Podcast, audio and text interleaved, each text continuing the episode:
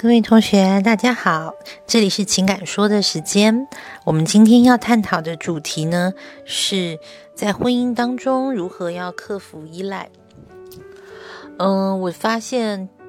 嗯，现在的很多女性呢，对于就是婚姻当中的依赖感哦，其实是有两派不同的意见的。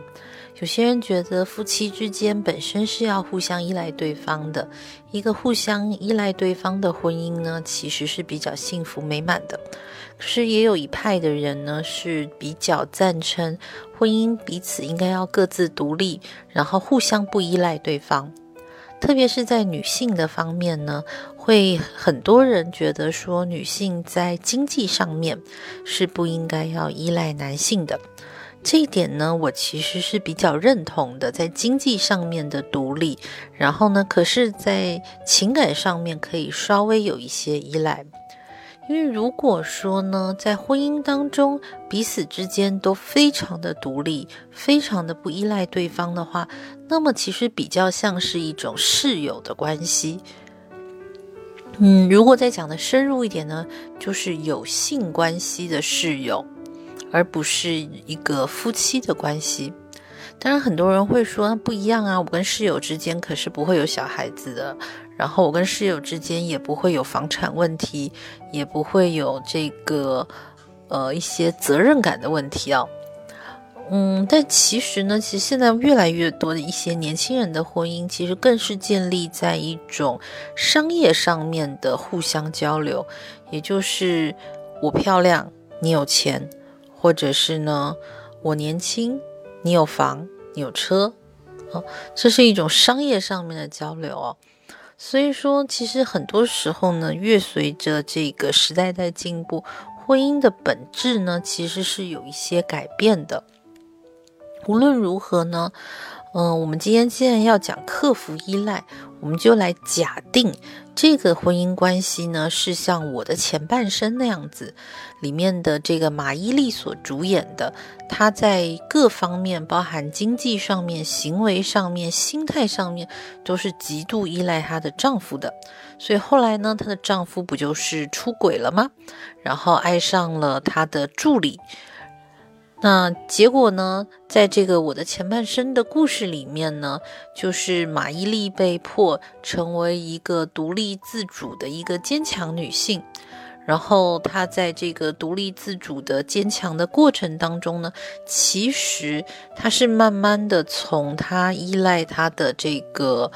呃前夫，变成慢慢的依赖了她的这个导师，也就是呢这个。教导他如何能够在职场上面生存，然后并且能够嗯独立自主的一个导师，也就是我们的男主角啊。那。本来呢，这个故事呢比较有意思的地方就是，呃，女主角逐渐克服了她对前夫的依赖。可是我们又可以从剧情当中看到呢，其实女主角逐逐渐的增加了她对男主角的依赖。然后最后呢，当然就是男女主角就相爱，然后在一起了嘛。那只是到走走走走到最后最后的时候，这两个人还是分开的。那我们从这里面可以学到一些什么呢？就首先呢，你会发现这个男主角呢，其实他在一开始的时候他是有女朋友的，他的女朋友就是袁袁泉所演的那个角色，他是一个独立自主。各方面不需要依赖对方的一个新时代坚强女性，也就是我们今天所探讨，就很多的女孩子都希望自己能够成为像袁泉那样子的一个角色，一个独立自主、坚强的女性。但是为什么你会发现，嗯，男主角最后爱上的不是袁泉那个角色，而是马伊琍这个角色呢？这里面又可以回到，就是我们探讨一下男人的心态哦。男人的心态到底喜欢的是一个美丽的，然后可以成为一个女的 CEO，然后能够成为一个大佬、女老板的这个角色呢？还是他会更喜欢一点，看起来有一点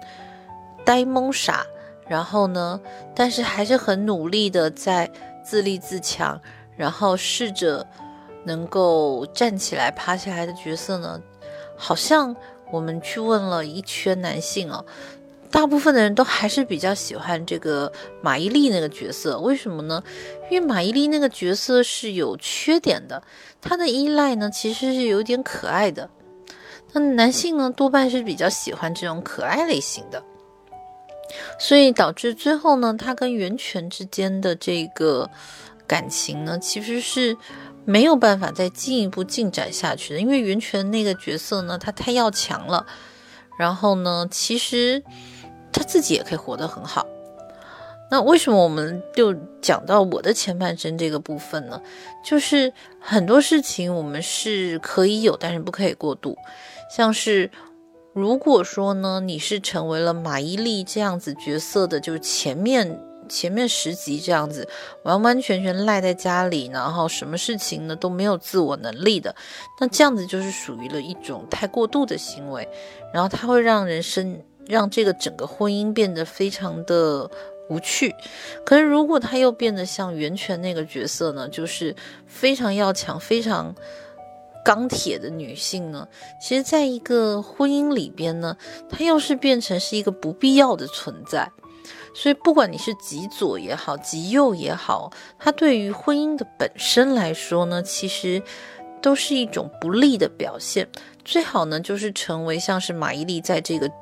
故事里边呢，最后的样貌，就是他既有了自己的一个独立自主的能力，然后他又有了自己的事业，他有了自己的朋友圈，他有了自己的自信，最后他可以选择他要或不要这段感情。那。如果他选择要的话，我相信他可以遇到一个更好的男人。如果他选择不要的时候呢，他也可以选择一个自己崭新的人生。所以这个呢，就是我们就是希望就是建议给大家的，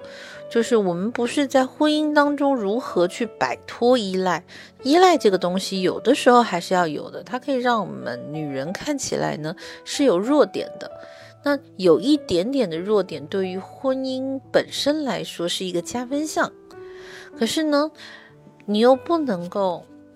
可是呢，你又不能够完全赖着对方，因为完全赖着对方呢，会让你的另一半觉得非常的吃力，然后到最后呢，他就会有精疲力竭的感觉。然后呢，最后还有可能因为这种疲累感而决定要去琵琶别抱，跟其他的人在一起，这也不是婚姻当中一个我们所希望看到的。所以，我们现在来谈谈，如果你已经变成了一个百般无聊赖在家里的女性，现在想要重新走出来，想要重新让自己站起来，也许我们需要的是什么东西呢？那在这边呢，我给大家推荐的香氛其实是玉兰，嗯，不是白玉兰的，对，不是白玉兰，是如果你手边有黄玉兰或是红玉兰的话，其实我更喜欢红玉兰一些，不过黄玉兰也是可以。那为什么我会推荐像玉兰花这种充满着？妖娆气味，然后并且充满着魅惑力的气味呢？因为我觉得呢，就是像这种非常妖娆，然后非常具有这种魅惑的气味，其实是一个独立成熟，然后并且有自信的女性身上应该要有的味道。我在这里不是推荐像鼠尾草，让大家变成一个古板的，然后呢，只能够分析事物，然后呢，就是计算金钱得失的女性，而是一个你要同时头脑清楚，同时还要具备女性魅力，然后同时呢，我们还要能够独立自主。红玉兰或者是黄玉兰这个花朵哟，在之前我在讲课的时候，我常会说这是一个超完美的一个女性，她所拥有的一个气味。为什么叫做超完美呢？就是它是属于这种呢，就是出得了厅堂，下得了厨房，啊，就是第三句就不讲了。那这就是那种超完美的女性，她对外呢就是可以做得很好，对内也可以做得很好，在各方面她都能够。非常的有强项，这也是黄玉兰这一支精油呢带给我们的一个特性。就大家不要看到它觉得哦，这个味道闻起来好妖娆，是不是？它就是可以激发就是我们的荷尔蒙啊，然后可以就是呃有助于就是女性回春啊、养颜呐。其实不是的，它在这个过程当中，它也可以激发我们女性的一些自觉。女性自觉不是只是说就是攀附在就是呃男性的身上，或者是攀附在一些就是呃权权威之下。女性自觉更多的其实是让女性自己觉醒，然后呢懂得自己的魅力，然后懂得自己的优势，然后懂得呢去自己更好的生存在这个社会上。我从来不觉得说一个独立自主的女性，她是完全没有魅力的。她必定是同时要拥有魅力，同时又独立自主，然后同时呢又能够散散发光彩。所以我会推荐，就是给大家，就是今天我们要让自己呢能够摆脱依赖，摆脱自，就是摆脱这一些就是不好的恶习。我们用的是红玉，呃，黄玉兰或红玉兰。嗯，包含了就是，如果说呢，你已经在家里变成所谓的这个沙发土豆的话。就有很多妇女，就是我记得我在看三毛有一本书哦，它里面就讲说有一个很美丽的女子，然后自从她结了婚之后呢，她就每天蓬头垢面，再也不梳妆打扮了，然后穿衣服也是穿的非常的邋遢，然后呢，她从前每天都会卷头发的，到后来呢，她每天看到她的时候，她头上的卷子就从来没有拿下来，然后三毛在。就曾经跟他说：“你知不知道，女人之所以用卷子卷头发，是为了让让要让你的头发放下来的时候看起来很性感，而不是让你成天带着那个卷子，让卷子成为你的装饰物。”我记得我那时候看三毛的书，这一段话非常的有意思。其实他就是在讲说，一个女性就是过度依赖这个家庭，就从夫从父从子之后，就开始失去了这个所谓的女性本能，失去了女性魅力，然后就变成了一个就是完全没有办法活出自我的人。所以给一些黄玉兰，然后呢，让自己重新回归到这个花朵的状况，而且是一个带有一点陈年、带有一点这种沉香感的这种花。其实黄玉兰这一支精油呢，就是带给我们的一种，有一种种类似像是那种葡萄酒一般迷醉的感觉，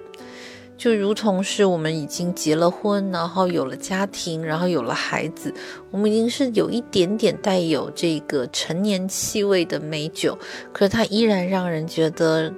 很放松、很迷醉、很迷人。对，所以推荐黄玉兰。如果说你买不到黄玉兰呢，我另外一支精油会推荐是硬蒿。就这两支精油，如果你能够把它搭配在一起，你的全身都会散发出一种相当迷人的这种百年陈酿的气味，是那种很好闻、很好闻的味道。那曾经我有搭配一首歌哦，来就是形容这样子的一个气味。那这首歌其实是在讲这个红玫瑰、白玫瑰的故事。那这个故事我们今天不展开了，未来大家有空的话可以去翻一下这个张爱玲的小说。对，里面就在讲说红。就是我们女人呢，其实既可以成为红玫瑰，也可以成为白玫瑰。对于一个男人来说呢，他有的时候希望你是白玫瑰，有时候希望你是红玫瑰。但其实对于我们女人自己来说，我们不管是单独成为白玫瑰，或单独成为红玫瑰，那都是不完整的。事实上，我们既可以是红玫瑰，也可以是白玫瑰。然后我们可以活得绽放，活得带刺，活得自我。好的，那么这就是今天呢，我们情感说推荐给大家的精油，希望大家呢都能够成为一个独立自主，然后又有一点依赖，然后又有一点可爱，身为一个迷人的女子。我们情感说今天第二季呢到这边全部结束，感谢大家的聆听，我们下一季再见，再见。